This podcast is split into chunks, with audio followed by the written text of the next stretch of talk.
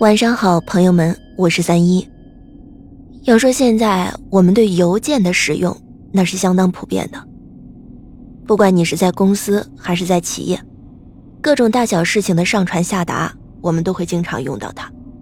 我们今天晚上要讲的故事就是邮件索命。这个故事是发生在一个公司职员冯磊的身上的。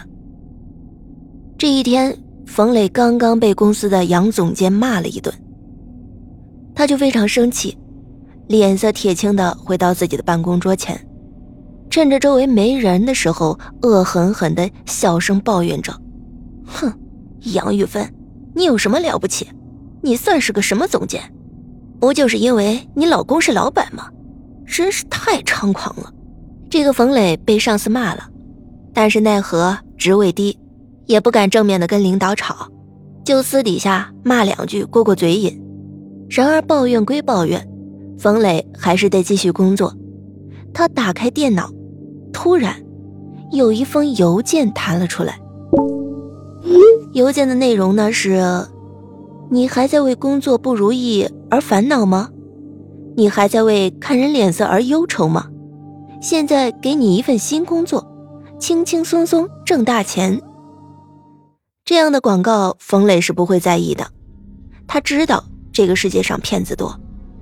然而，就在他准备关掉页面的时候，广告的最后一行字吸引了他：“如果杨玉芬死了，你就可以得到两万块。”看着邮件的内容，冯磊嘿嘿的笑了。虽然这只是一个玩笑。但是他还是很高兴看到杨玉芬和死并列在一起。他回过头朝着总监办公室看看，心里想着：“哼，如果杨玉芬真的能死就好了。”然后他也没在意，继续工作，把这个邮件完全的忽略了。两天之后，冯磊一上班就听到同事们叽叽喳喳的议论。一息间还听到了“杨玉芬死了”这几个字，还没有等他开口问，妖娆的美女同事丽莎就兴奋地说：“嗨，你听说了吗？杨玉芬突然自杀了。”这话让冯磊着实吃了一惊。这个丽莎呢，还故意强调了一声，说是老板亲口说的。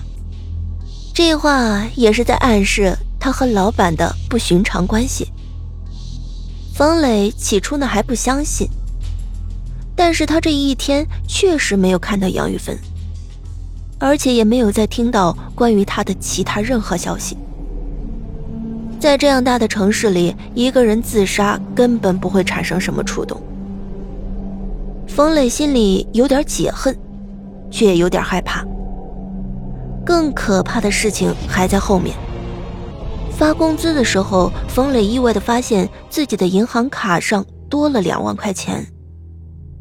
他猛地想起了那封邮件，邮件里写着：“如果杨玉芬死了，他就可以得到两万块。”这难道是意外吗？可是看着银行的明细单子，冯磊的双手忍不住的颤抖。可是不管怎么样，意外之财总是让人感到欢喜。冯磊拿着这两万块钱，走进了一家从前一直都不敢去的足浴城，在温柔乡里过了一夜。他结识了一个叫做梦梦的姑娘，陷入到了疯狂的恋爱中。谈恋爱总是要花钱的，两万块钱刚刚花完的时候，冯磊又一次的收到了邮件，前半部分的内容和以前一样。后半部分却是：如果欧阳海死了，你就可以得到六万块。冯磊的心里猛跳了一下。欧阳海就是公司老板，四十多岁，风度翩翩，和杨玉芬是两口子。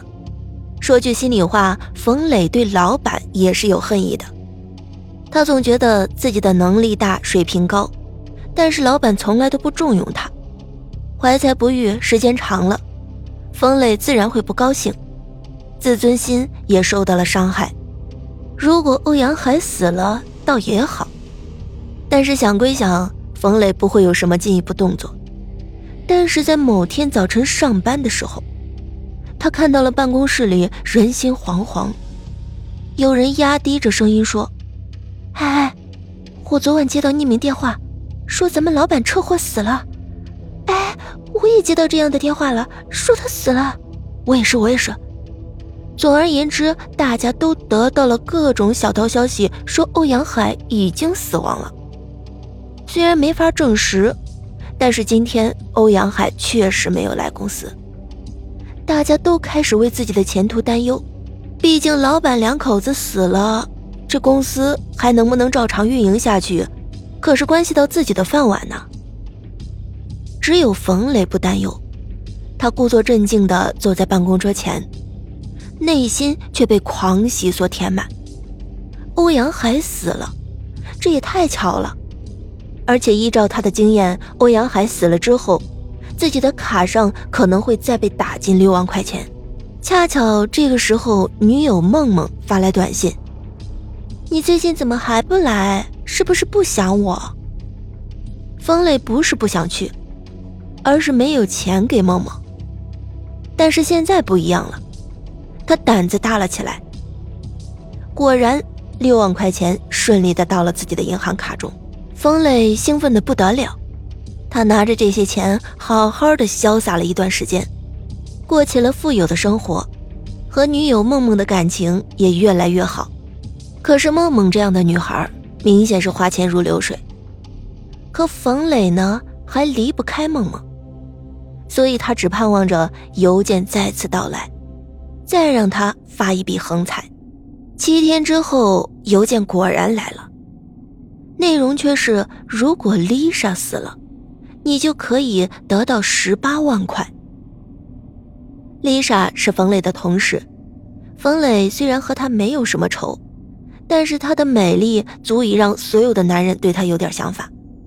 曾经冯磊也追求过丽莎，但是丽莎却送给了他一句话：“某动物想吃天鹅肉”，让冯磊是无地自容。想到这里，冯磊一心一意地盼望着丽莎死，想靠丽莎的死能够再次带来一笔横财。但是这一次，冯磊想错了，丽莎始终活得好好的，一点要死的意思都没有。冯磊急了，因为女友梦梦那里越来越着急要钱，否则连碰都不让冯磊碰一下。冯磊现在是十岁之位，早已离不开梦梦了。他必须要弄到一大笔的钱，但是到哪儿去弄呢？冯磊开始跟踪丽莎，希望能够看到她出现意外。但是下班之后，丽莎就是平平安安的回家，即使是拐过那条漆黑的小胡同的时候，也没有出现任何危险。这让冯磊很失望，但却也有新的发现：丽莎住的房子很不错。虽然地处偏远，却是独门独院的小房，是普通白领住不起的。更重要的是，他独自一人住在这么远的地方，如果他死了，也绝对不会有人发现的。冯磊为自己的想法感到害怕，也为自己的想法感到激动。终于在有一天晚上，下着小雨，冯磊看到丽莎独自拐进了那条漆黑的小胡同。他觉得眼前纤细的丽莎那么瘦弱，好像只需要他轻轻一碰就会死掉。而这样的话，他就会得到十八万，十八万呀，是他近两年的工资。想到这里，冯磊不再犹豫了，他就像饿虎一般扑了过去。黑暗中，丽莎只发出了一声低低的惊呼，随即就被冯磊捂住了嘴巴。冯磊的一只铁钳般的手掐在了丽莎的脖子上，用力、用力、再用力，直到丽莎瘫倒在地上，再也没有动静了。一切都出奇的顺利，完全没有人发现。第二天，冯磊静静地等着卡里打进十八万，但是钱没有来，警察却来了。原来，冯磊在作案的时候只注意到周围没有人。却没有注意到天眼监控系统的存在，附近的居民都知道这里有摄像头，而丽莎更是因此才敢独自回家。只是冯磊不熟悉这一段而鬼迷心窍，才犯了这样的错误。几天之后，老板欧阳海和杨玉芬都回来了，他们说自己只是出国旅游去了，事先没有来得及通知大家，却不知道为什么会传出两人已死的谣言来。员工们细想想，也觉得前段时间的猜测没有道理。大家重新又投入到了紧张的工作当中。办公室里没有任何变化，只是少了冯磊和丽莎两个人。关上了办公室的门之后，欧阳海和杨玉芬相视一笑，夫妻俩呢心照不宣。原来欧阳海和丽莎有染，本以为玩玩就算了。没想到这个女孩掌握了公司不法经营的证据，扬言要五百万，否则就要去告欧阳海。五百万可不是个小数目，而且以后难免还会受到更多的勒索。所以欧阳海厚着脸皮和妻子商量，两人决定一不做二不休，干脆杀了丽莎。但是杀人谈何容易，亲自动手是不敢的。雇凶杀人又容易被人反咬一口，两个人思来想去，终于相中了脾气差又爱女色的冯磊。一封封的邮件发过去，一次次的谣言传了过来，冯磊终于上钩了。然而欧阳海和杨玉芬想的也太天真了，天网恢恢，疏而不漏。根据冯磊的口供，第二天警方就来公司带走了他们。随后顺藤摸瓜，整个案件最终浮出了水面。好了，朋友们，今天的故事到这里就讲完了。如果觉得主播讲的还不赖，记得关注加订阅哟。